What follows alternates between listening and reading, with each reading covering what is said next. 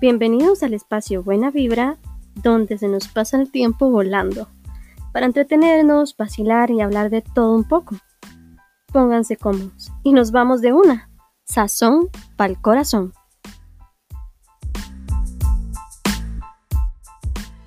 Buenas, buenas personas, individuos, seres humanos, gente, ¿cómo están? Chiquillos, el día de hoy les vengo a hablar de algo, de algo peculiar, de algo que, vamos a ver, nos da de alguna manera sentido a, nuestra vida.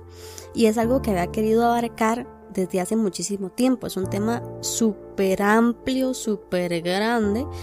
Y hoy entonces le vamos a dar un, como un enfoque eh, diferente tal vez. La cosa es que, o lo que le da, vamos a ver, inspiración a este episodio, es que estaba yo viendo Instagram, digamos, as usual, normal. Em, y ahí yo estaba viendo carajadas, scrolling, ¿verdad? Y casualmente me voy encontrando eh, una imagen que comparte una de mis mejores amigas. Y la cosa es que la imagen es una frase de estas de, no sé, que tienen paisajes y tiene la frase. Algo así. La cosa es que es una frase célebre y muy famosa que dijo la Madre Teresa de Calcuta. Y dice así la frase. Ama hasta que te duela. Si te duele, es buena señal. El solo hecho, chiquillos, de yo leer eso, me chocó, me chocó así como muy fuerte, heavymente. Y, me chocó porque yo dije, mae, no, cero que ver, amar no tiene que doler. Eh, o, o el sinónimo o lo que me diga o la razón por la cual yo me doy cuenta que estoy amando no tiene que ser el dolor. Así no funciona. Y si traduzco esta frase de que amar eh, y el dolor y bla, bla, bla, bla, es como que amar es un derecho que yo le doy a mi familia, a mis amigos, a mi pareja o a quien usted quiera decir, de que me hagan sentir mal, de que me hieran, de que me provoque eh, la relación dolor, ¿verdad? Y esto le dio la inspiración entonces al episodio de hoy. Con esta frase de base, entonces empezamos el episodio. ¿Qué significa amar?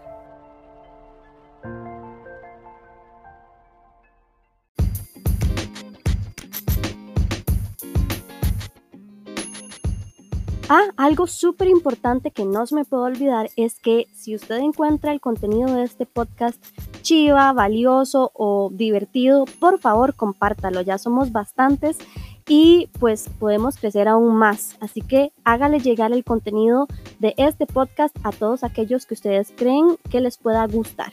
Y ahora sí, nos vamos al episodio. A ver, esto de que el amor eh, es dolor, etcétera, etcétera, que nos habla la Madre Teresa Calcuta, chiquillos, hay miles de frases como estas, o sea, estoy agarrando esta porque fue la que vi, fue la que me chocó en su momento, etcétera. Pero hay montones, montones y todas de alguna manera hacen referencia o nos hacen pensar y, y ver al amor como parte de un proceso de quitar yo un muro de defensa, básicamente, dar un salto de fe o de confianza y que la pareja, la familia, el amigo o quien sea le clave a usted el puñal. Básicamente así se ve. y jamás, o sea, si, si eso es amar, di, di, yo no quiero. Muchas gracias. Paso. Siguiente. Entonces, ¿por qué entendemos o por qué tenemos esta idea absurda y bastante pendeja de que el amor es un símbolo de sufrimiento? Como que están amarrados, ¿verdad? Viene uno y de una el otro es como que tenemos un botón automático en nuestra mente de cuando nos dicen amor y pla, de una pensamos en el corazón partido, ¿verdad? De Alejandro Sanz. Sí, ya la empezaron a, cantar. cántela, cántela conmigo. Sí, sí, sí, sí, esa, esa cancioncita. Y como esa canción, eh, hay un montón más. y sí, la cultura que nos han vendido, digamos, del amor, em, como que si las cosas son fáciles, este, como que fluyen y que todo es muy color de rosas, entonces es como que nos dicen suave un toque para la vara que suave, eso es posible, ¿verdad? Como que no, las cosas tienen que doler, em, tienen que haber peleas, ¿verdad? Eh, los desacuerdos existen porque eh, es la llama que enciende entonces el amor, avivan el asunto. Em, y todas estas son frases y cosas que nos han dicho a nosotros todo el tiempo, o sea, no me las estoy inventando yo ahorita, jamás. Y ahí vamos nosotros de idiotas, estando en relaciones que no son para nosotros, quitándonos muchas veces a nosotros eh, de la prioridad que somos, eh, para nosotros mismos, obvio, y poniendo a veces la otra persona en un pedestal. Y aquí hablo no solamente de, de relaciones de pareja, ¿verdad? Relaciones sentimentales, sino también de la relación con su amigo, con su amiga, con su mamá, con su papá, con su hermano, con su primo, con el vecino, con el compañero de trabajo. Creo que a final de cuentas todas estas relaciones son un símbolo de alguna manera de algún tipo de amor. Y si usted lo quiere ver de alguna manera, digamos que amor al prójimo, obvio, de ahí hay un montón de tipos de amores y digo, uno no ama igual a todo el mundo, pero es amor al fin, creo yo. Y esta idea ridícula de que esta clase de amor, eh, de sufrimiento, ¿verdad? Se limita solo a las parejas sentimentales, les voy a decir un ejemplo clarísimo de que no solamente aplica para eh, su pareja sino que por ejemplo veamos ahora lo que les decía de las relaciones de, madres e hijos o padres e hijos. ¿Cuántos han escuchado esta frase de sus papás o de algún tío hacia su hijo o no sé, algún papá que usted haya escuchado? Algo como, es que uno se quita el pan de la boca para dárselo a sus hijos y se sacrifica. ¿Cierto o no? ¿Verdad que sí? No estoy, no estoy mal yo con las personas que tengo a mi alrededor. o sea, literal es algo que uno escucha todo el tiempo. Y en este tema también muchas veces cuando una eh, mamá quedó embarazada y tuvo a su hijo, etc., muchas veces no solamente el tener su hijo, sino que sacrifica su vida, sus metas, sus sueños, todo por ese hijo que llega al mundo. Y entonces muchas veces la vida de esta persona se ve resumida y limitada a su papel de madre solamente. O entre amigos, por ejemplo, en donde le enseñan a uno que para ser aceptado uno tiene que encajar, ¿verdad? Así funciona la sociedad y no me digan que no porque así funciona hasta así mismo el cerebro está configurado para encajar. ¿Ok? Entonces, por ende, aunque usted no le guste tal vez hacer algo, usted lo hace por amor a aquella persona hasta en eso el amor es sufrido o cede o duele o no es como tal vez usted quiere o lo que usted prefiere. Esto de las, de las relaciones sanas, etcétera, no las vemos reflejadas en ningún lado. O sea, ¿qué es lo que escuchamos, por ejemplo, en las canciones? ¿Qué vemos nosotros en las películas, en las series, en la publicidad, por todo lado? Gente, todo es lo de el corazón partido. Entonces, no estamos ni siquiera acostumbrados a ver el amor de una forma sana. Fatality. Y chiquillos, ¿por qué les hablo entonces de esto? O sea, ¿para qué o por qué? Porque yo era una de las personas que no sabía amar. Y no digo que ahora soy la mae perfecta y ya tengo la vara este cuadrada y ya me las sé de todas, todas y soy la experta de la vida y entonces por eso ustedes me tienen que hacer caso. O sea, no, en lo más mínimo, estoy como agarrándole el hilo. Pero eh, a mí me pasaba que yo le daba prioridad a los demás siempre. Ponía entonces las necesidades de mis amigos, de mi familia, de toda la gente que estaba a mi alrededor por encima de las mías. Y desde las cosas más tontas, digamos, como, no sé, salir un día a comer algo a algún restaurante o lo que sea, aunque yo no tenía ganas de ir. Es una estupidez, pero no estoy respetando lo que yo quería o, o no me estaba poniendo yo como prioridad en ese momento. O hasta algo tal vez un poco más fuerte, que fue el no estudiar lo que yo realmente quería, lo que realmente me apasionaba, porque adopté una responsabilidad de ayudarle a mi mamá con los gastos de la casa. Y entonces pues no me daban las finanzas, los números, para poder hacer las dos cosas. O ayudaba en la casa o estudiaba lo que yo quería. Em, entonces ven, creo que vemos muy reflejado, todo, o al menos yo veo reflejado como en mi día a día y desde mucho tiempo, este amor que, dice em, la Madre Teresa Calcuta. Literalmente era ese amor que dolía. Y mm, entonces cuando yo vi la imagen, le escribí a mi amiga y le dije que, que yo sé que es una frase, que yo sé que es una imagen, no es como que uno todo lo que comparta lo vive, ¿verdad? O sea, pero le hice el comentario de igual forma porque uno no sabe si tal vez la persona lo ve así y es una de mis mejores amigas, así que le escribí con toda la confianza del mundo. Y em, entonces yo le decía a ella que el amor no tiene que doler, o sea, para saber qué es amor no tiene que estar relacionado directo con el dolor, así no funciona. Y no porque yo sea una experta en el tema, porque de nuevo digo, no lo soy. O sea, cada quien va llevando su ritmo de lo que va aprendiendo, sino porque para uno amar, para usted amar a alguien sanamente, se tiene que amar a usted primero. Y si uno no se ama, va a dejar que cualquiera esté por encima de usted y le ponga el pie encima o tal vez hay gente que no se va a aprovechar de usted precisamente y no le van a poner entonces el pie encima. Pero si usted solito va a poner las necesidades de todos los demás por, como algo más importante que las suyas. Y obvio, si usted está amándose a usted mismo, di, no va básicamente a, ponerse como menos este, y no a aceptar una relación en donde lo estén haciendo a usted sentir menos. O no sé, donde se tiene que sacrificar por el otro, etc. Entonces, el sacrificio no es una muestra de amor. El amor sano liberta y deja al otro ser, porque respeta y entiende que el vínculo que existe existe porque ambos se eligen y se eligen constantemente. Quieren elegirse y lo hacen todos los días. Es un gusto hacerlo.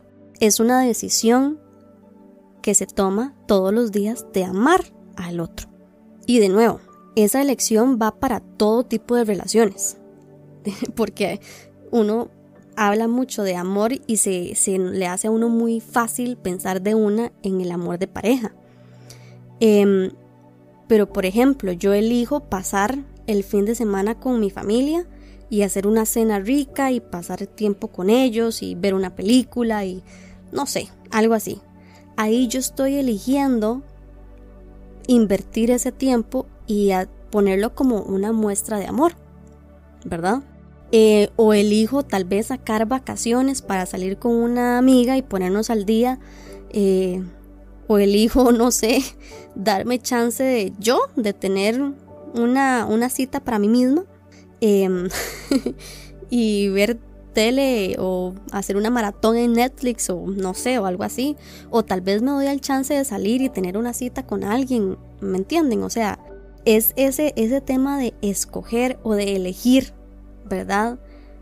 Entonces por eso les digo que el amor es libre, y es una cuestión de elegirse, nos elegimos libremente. No es como que usted le lava el coco, o sea, le lava el cerebro a la otra persona y lo hipnotiza y le dice, ah, mimi, ah, mimi. no, o sea, así no funciona. ¿Y cuál es el chiste entonces de que la otra persona esté obligada o obligado a estar ahí? ¿Verdad? Y sería muy horrible. Esa es la, lo bonito entonces del amor, que la persona se elige libremente. Y obvio, si alguna de esas relaciones ya no me hace bien, no me, no, me siento a gusto, ya no me siento cómodo o cómoda, ya di, simplemente se toma la decisión de no estar ahí más. Eso también es una elección.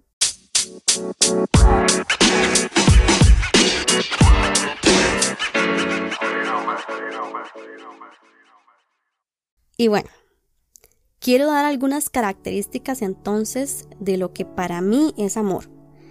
Y quiero que ustedes me digan qué les parece. Ahí después me comentan qué, qué piensan al respecto. Y creo yo que el amor confía y cree.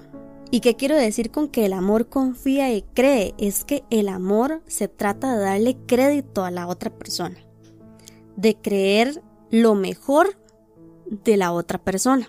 Y yo no soy la, mejor eh, expositora de este, de este asunto, porque, chiquillos, a mí me cuesta horrores, me cuesta muchísimo este punto.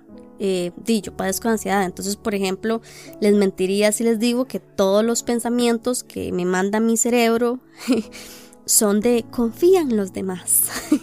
Más bien todo lo contrario, ¿verdad? Pero si esperamos lo peor de la gente, como tal vez uno piensa a veces, eh, día, adivinen qué va a recibir uno. O sea, si estamos atentos al momento en que nos van a traicionar, adivinen qué va a pasar. Nos van a traicionar, obvio. O si estamos como en cuenta regresiva, ahí, esperando el momento en el que nos van a dejar, adivinen qué va a pasar. De obvio, nos van a dejar. este, porque di, uno mismo está jalando como esa vibra, esos pensamientos y eso en algún momento puede suceder porque usted está como muy al pendiente de que eso suceda. En cambio, si a pesar de esos pensamientos, decidimos, de nuevo porque es una elección, em, decidimos dar un voto de confianza a la persona, más bien esta persona nos puede enseñar y nos puede mostrar lo equivocados que podíamos estar. Eso sí, esto de confiar y creer no se trata de ignorar lo que los ojos pueden ver, ¿verdad? El dejar de ser realista. No. No nos engañemos tampoco dándole votos de confianza así a diestra y siniestra a quien no nos da buena espina, ¿verdad? O sea, si yo veo que un puente de madera está podrido, yo no paso por ese puente. Sería muy ilógico porque entonces si paso por ese puente estando podrido, lo que va a suceder es que la madera se va a quebrar mientras que yo voy pasando y voy a caer al río y dime, voy a ir ahí, ojalá que la, de, que, la corriente del río esté súper fuerte o algo así, dime, hasta me ahogo, no sé. Pero es sentido común, ¿verdad? Pero yo creo que el amor confía y cree, porque créanme que cuando uno da ese voto de confianza, sí, puede ser que usted al final reciba algo no tan grato. Pero ¿y si sí? ¿Y si sí le, responden con una sorpresa más bien y usted se, se asombra gratamente? He ahí porque el amor confía. La segunda característica para mí del amor es hable lo bueno de los demás o hablar lo bueno de los demás o hablar lo bueno de aquella persona. Bueno, hable bien, o sea, hable cositas bonitas. Porque, por ejemplo, veámoslo así. Si una mamá le dice al hijo constantemente, o tal vez únicamente, lo único que le dice al, al chiquito, a la chiquita es, usted es tonto, usted no sirve, usted qué es, que no piensa, o no sé, este tipo de, como de psicología o de palabras que le pueden decir una mamá a un niño es súper contraproducente, porque si esto es lo que el niño está escuchando constantemente, él se lo va a creer, o ella se lo va a creer, y adivinen qué va a pasar. Pues que el niño o la niña va a ser tonta, va a ser inútil, no tiene lógica, y no porque tal vez la persona estaba diseñada de alguna manera o predispuesta para que fuese de esa forma, no en lo más mínimo. Pero di las palabras que constantemente estaba recibiendo la hicieron creérselo o lo hicieron creérselo y como resultado ahora esa es su personalidad y ahora eso es parte de sí. ¿Por qué? Porque eso fue lo que puso o lo que sembró su mamá en él desde chiquitito. O por ejemplo, el novio que, no sé, el novio que decide decirle a la novia todas, pero todas, todas las actitudes que a él no le gustan de ella. Lo que no hace bien, lo que le falta, lo que no le gusta, lo que aquí, lo que allá. O sea, ahí posiblemente la novia se puede aguantar un tiempo, un ratito. Pero después, eh, di, obviamente se va a terminar la relación porque nadie va a soportar ni va a permitir que le estén diciendo solamente cosas negativas todo el tiempo. Y entonces, ¿a qué voy con esto de hable lo mejor de los demás? En que si podemos escoger a qué ponemos el reflector, porque a veces, no sé si ustedes lo han notado, pero a veces se nos hace como muy fácil ponernos a nosotros el reflector sobre nuestras cosas buenas, sobre las bonitas, sobre lo, lo, que queremos tal vez este, que los demás distingan o que los demás vean, ¿verdad? Pero cuando estamos viendo a los demás, se nos hace mucho más fácil poner ese reflector más bien sobre todo lo que no nos gusta, lo malo, ¿verdad? Lo que nos incomoda o todo lo que hacen incorrecto ante nuestros ojos. Y si empezamos entonces a hablar más de las cosas positivas, de alguna manera, las personas puede, pueden notar esa, esa vibra y, y, que es más tuanis, ¿verdad? Tal vez hasta hablar con usted porque habla cosas em, eh, que generan más valor, ¿verdad? Entonces, si empezamos a hablar lo bueno de los demás, y aquí no se trata como de ignorar todas las cosas que uno puede ver que no les gustan, porque di, una las ve. El punto es no poner el reflector o hacer hincapié únicamente en eso. De hecho, yo creo que si uno se pone a ver las técnicas ahora de educación para los hijos, ahora se educa en positivo. Antes a uno lo educaban en negativo si hace eso le voy a dar un, ¿verdad? De una el castigo. En cambio, ahora lo que hacen, que me parece bastante sensato, es que refuerzan el comportamiento positivo. Entonces, no se trata de ignorar el hecho de que están haciendo algo malo, sino que refuerzan lo positivo y como eso es lo que se refuerza, entonces es lo que normalmente el niño va a hacer más porque de ahí es donde está obteniendo la atención. Lo mismo básicamente pues pasa con nosotros todo el tiempo, o sea, somos personas comunes y corrientes, somos niños internamente, pero no, eso es al chile, o sea, si nosotros empezamos a hablar las cosas buenas de los demás, creo que hasta la vibra cambia, hasta uno mismo se puede sentir muchísimo mejor y más como desahogadito. Entonces, sí, hablar bien es parte de el amor. Mm, Característica número 3 para mí es el pensar lo mejor de los demás. Y esta es muy complicada.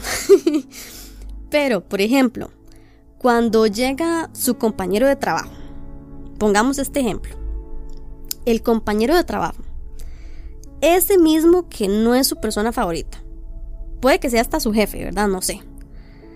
O ese que usted define como el serruchapisos del piso, ¿verdad? Del trabajo, de su empresa. Ese mismo. Téngalo en la mente. Entonces, digamos que ese sujeto, individuo, persona, em, llega y le hace a usted una mala cara. Le hace así como una cara de trasero. ¿Usted qué piensa? Usted piensa, ay, no fue su intención. Seguro le duele la cabeza eh, y por eso hizo esa cara. O usted piensa como de, de ahí sí, yo algo le debe estar pasando y de a la larga anda pensando como en eso. Pero no fue por mí, o sea, no fue la intención del mae o de la mae o de la persona. ¿Usted piensa eso? Bueno, al menos yo normalmente, si no lo hago consciente, yo no pienso nada de eso. Literal, uno lo que piensa es, mae, qué descaro, ya ni disimula. O sea, tras de que debe cobra, como para responderle, esta, esta es una que yo digo a cada rato en mi mente, como para responderle con esa cara cuando no sabe qué hacer con el reporte. sí, ¿verdad? Eso es lo que uno piensa y simplemente uno no puede estar en esa en ese vibe todo el tiempo. Y puede ser que sea muy evidente tal vez que la persona hizo algo al propio eh, para hacerle a uno el mal. O que tal vez no lo hizo ni al propio específicamente, pero al final de cuentas le hizo a usted un mal, ¿verdad?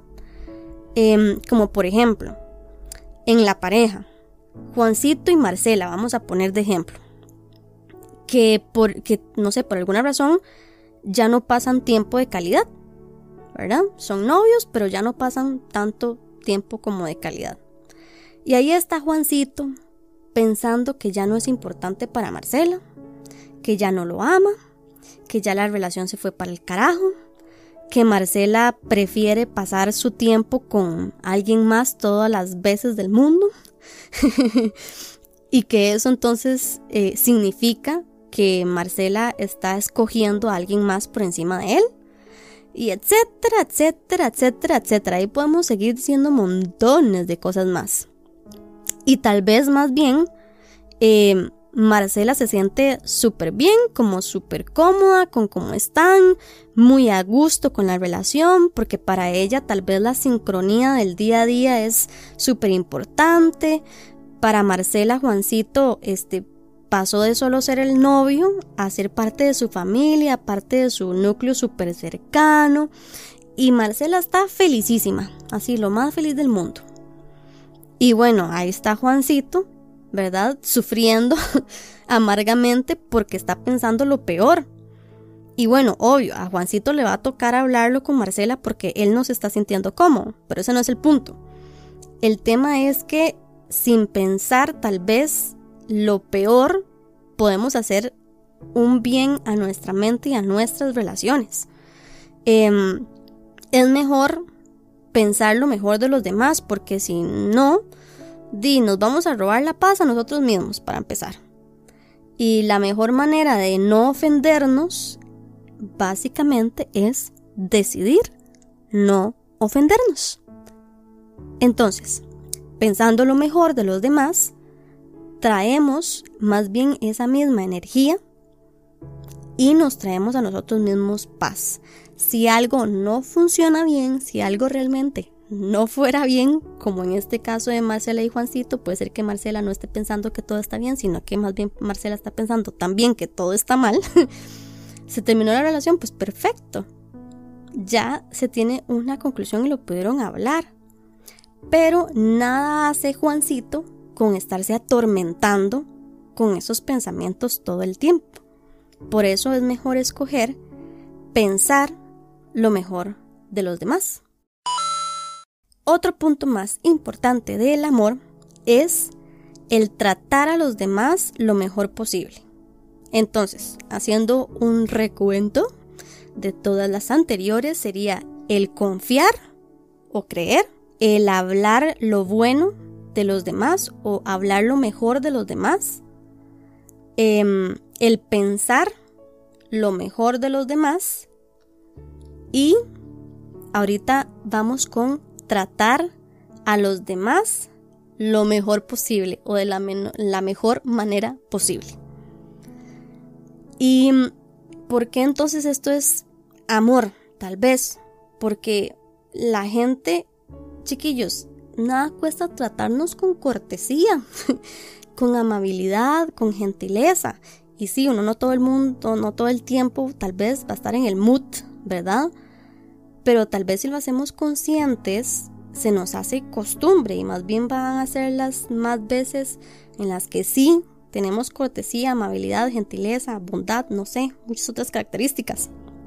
Em, y no todo lo contrario, ¿verdad? Y de acá no se trata entonces de lo que les decía antes, de poner las necesidades de los demás sobre las nuestras, ¿verdad? Porque no. Pero sí es nuestra responsabilidad de alguna manera cómo hacemos sentir a los demás.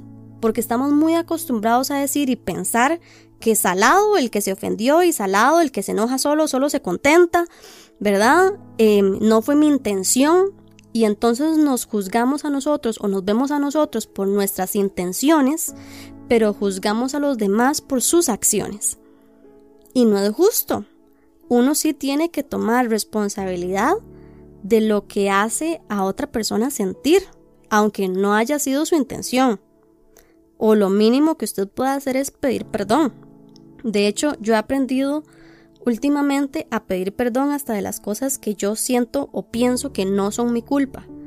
Porque, di, a final de cuentas, por ego, tal vez un ego estúpido, no me voy a perder la oportunidad de hablar algo que me molesta o que no está bien con algún allegado, ¿verdad? Normalmente hasta eso la otra persona también va a pedir perdón porque ve que también tuvo parte en el asunto Y ahí se sana el tema y se habla y punto. Entonces está súper sano hacerlo así. De hecho, véanlo así, da gusto estar alrededor de una persona que lo trata bonito a uno. O sea, de nuevo, acá no se trata nada más como de pareja, ¿verdad? Sino en general. Eh, amigos, familia, etc. O veámoslo así, hasta con un desconocido. Usted cómo, cómo, por ejemplo, cómo le habla al mesero del restaurante. O no sé si usted saluda y dice buenos días todos los días cuando va al trabajo o cuando iba al trabajo. No sé por qué. Ahorita la gente está en la casa. o no sé si usted saludaba entonces al guarda de, de su edificio cuando usted entraba a trabajar. O sea, esos chiquillos son muestras muy chiquititas de amor. ¿Verdad? y de aprender a tratar a las otras personas como se debe. Y acá hay que tener cuidado, ¿verdad? Solo con, con un temita, con una cosa. Yo tomé el dicho de tratar a los demás como a mí me gustaría que me trataran a mí, como un tema o un lema en mi vida, ¿verdad? Y es bellísimo el atender a la gente y entonces tener esa, esa sintonía, ¿verdad? Con los demás. Es súper chiva. Pero tengamos cuidado el no perdernos a nosotros, ¿verdad? El no perder nuestra opinión o no poner nuestros límites o perder nuestra posición, porque, ¿verdad? De eso no se trata. Em, es una cosa o es muy diferente, más bien, tratar bien o bonito a su pareja, a su amigo, a su hermano, a su mamá. Y otra muy diferente es complacer en todo a los demás. Porque usted no está aquí para complacer al mundo, ¿verdad? no se trata de eso. Pero si usted puede, dentro de sus posibilidades, en el momento que lo tiene a bien, tratar bien a su a la persona que tiene ahí a la par. Nada cuesta. Esos son muestras de amor.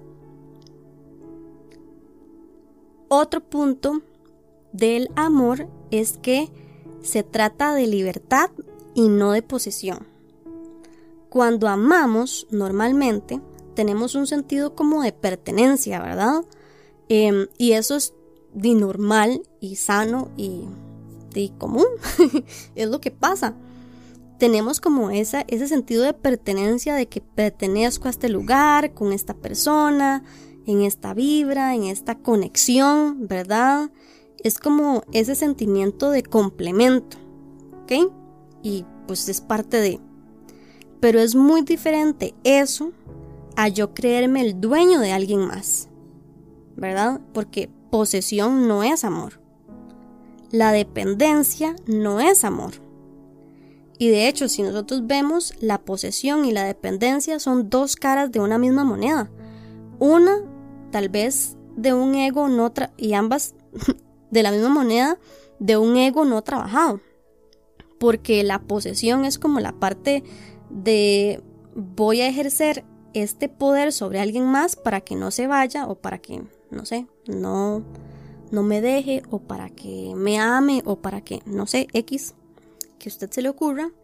Y el dependiente, por su otra parte, di con la, con la, con el pensamiento tal vez de, eh, di, me voy a poner por debajo de porque no creo que merezco otra cosa, porque aquí es donde estoy, sea como sea, esta persona me quiere así, a su manera, a su forma, ¿verdad? Esos son como el tipo de pensamientos de, de este tipo de amor posesivo.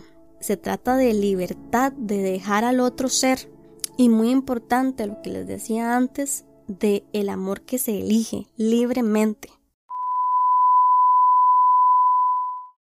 Otro más y ya el último. Para terminar, es el amor propio. Sin amor propio es imposible amar en general, ¿verdad?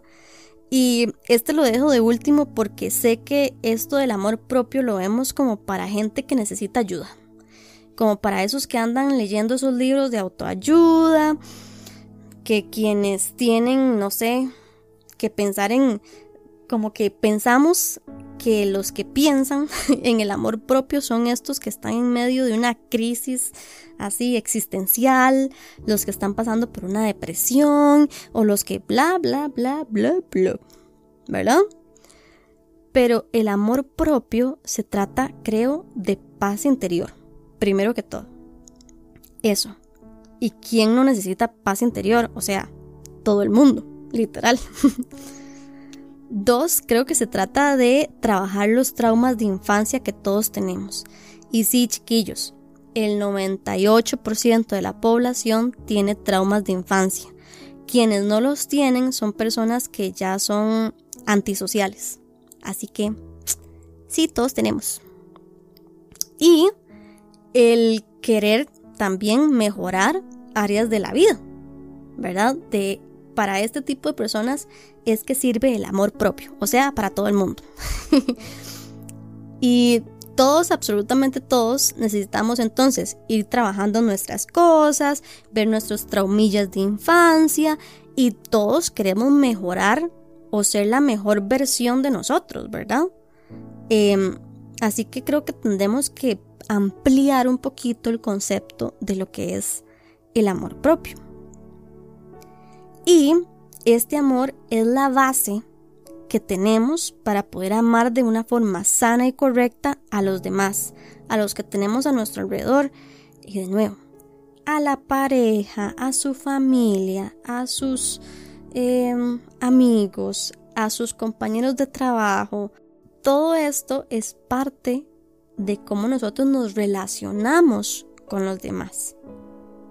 Necesitamos el amor propio para entender cuál es nuestro lugar, cómo establecer nuestros límites y nuestras cosas, para así entonces también entender y compartir y ceder, porque también se tiene que ceder en algunas cosas con la otra persona. A fin de cuentas, las relaciones se tratan como de un baile que se ve así como bien sincronizado, con esos movimientos tan bonitos. Creo que más o menos así funcionan las relaciones, como esta sincronicidad. Entonces van a haber cosas que sí, en efecto, usted va a tener que negociar, que va a tener que ceder, etc. Pero usted necesita entonces ese amor propio para delimitarse a qué sí puede ceder y a qué no. Y bueno, en conclusión, ya para ir terminando, en efecto las frases del amor sacrificado no van a dejar de existir. Las canciones cortavenas van a seguir sonando. y las series y las películas van a seguir basándose en las historias de, no sé, personas rotas y amores imposibles, etc. Eh, pero está en nosotros ver qué tipo de amor queremos vivir, ¿verdad? Y también lo que nosotros creemos del amor o lo que queremos seguir creyendo que es amor. Es válido cambiar, es válido darnos cuenta que no estamos amando correctamente. Yo en mi caso sigo trabajando el asunto, de nuevo no lo tengo súper resuelto y perfecto, em, Y no es una cuestión que se aprende de o que se logra de la noche a la mañana. Siempre, siempre hay algo con lo que nosotros podemos tal vez dar em, o adquirir conciencia o darnos cuenta de que por ese lado no estamos amando sanamente o correctamente. Siempre va a haber algún detallito donde usted dice, ah, mira, esto lo podría hacer diferente o lo podría tomar diferente, podría pensar diferente de esta persona, podría hablar diferente de esta persona, etcétera, etcétera, etcétera. Y está perfecto darnos cuenta ahorita. A veces hasta nos presionamos y no queremos cambiar nuestro parecer porque ¿cómo va a ser posible que yo estuve equivocado todo este tiempo? Es tiempo desperdiciado. es mejor que haya sido tiempo desperdiciado y que de ahora en adelante no lo siga desperdiciando a que usted por terco de querer seguir amando a la gente de la forma equivocada siga perdiendo ese tiempo en lugar de que todo lo que recorrió haya sido una inversión en darse cuenta ahorita, literalmente ahí sí estaría desperdiciando el tiempo si no cambia o modifica la manera en la que está amando. Porque más bien tenemos la oportunidad cada día de mejorar, de ser una nueva versión de nosotros. Entonces, el darnos cuenta de estas cosas, más bien son un chuzo rechiva, porque nos dan la oportunidad de ser una mejor persona. En mi caso, por ejemplo, y es parte de lo que les pregunté en Instagram, que qué definían ustedes como amor, muchos me dijeron que Dios, y lo creo de igual forma. En mi caso, Dios a mí me ayuda a tener más claridad en mis relaciones, me enseña a amar sanamente y entiendo que pues no todo mundo cree en Dios o no lo tiene como una deidad, ¿verdad? Em, pero lo expongo porque es parte de mí y me ayuda.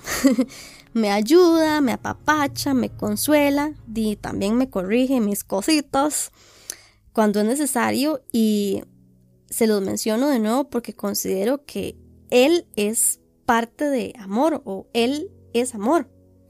Es mi base o mi referente en muchas cosas de amor. Y creo que a veces em, tenemos la perspectiva tonta de este amor, dolor y sacrificio, mucho por lo que aprendemos en, religión, ¿verdad?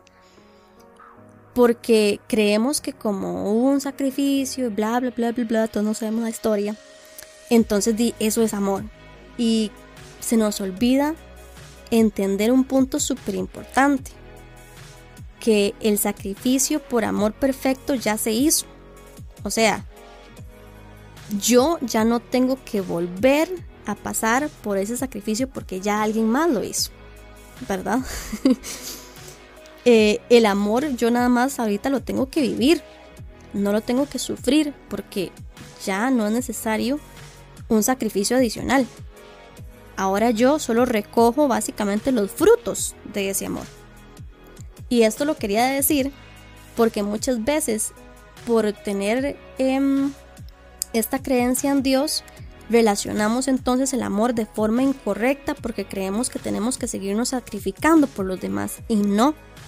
De nuevo, ya yo solo recojo los frutos del amor. Pero este no es un espacio para hablarles de Dios, etc. Pero se los quería mencionar porque muchos en, en redes me pusieron que también lo creían así, que me parece súper chiva porque entonces hay muchos que lo creemos así también. Y bueno, ya, suficiente, suficiente por el capítulo del día de hoy, el episodio de esta vez. Este, muchísimas gracias si se quedaron hasta acá. Espero que les haya gustado el episodio y este es un tema que me encantaría seguir desarrollando porque hay muchas aristas y muchas formas de amor. Hasta podríamos hacer un episodio como de amor de parejas, amor de amigos, amor de familia, amor de... Me explico, se puede desenvolver de muchas formas. Así que pues bueno, ya, suficiente porque si no voy a seguir hablando. y me despido entonces y este nos vemos en la próxima. Chao.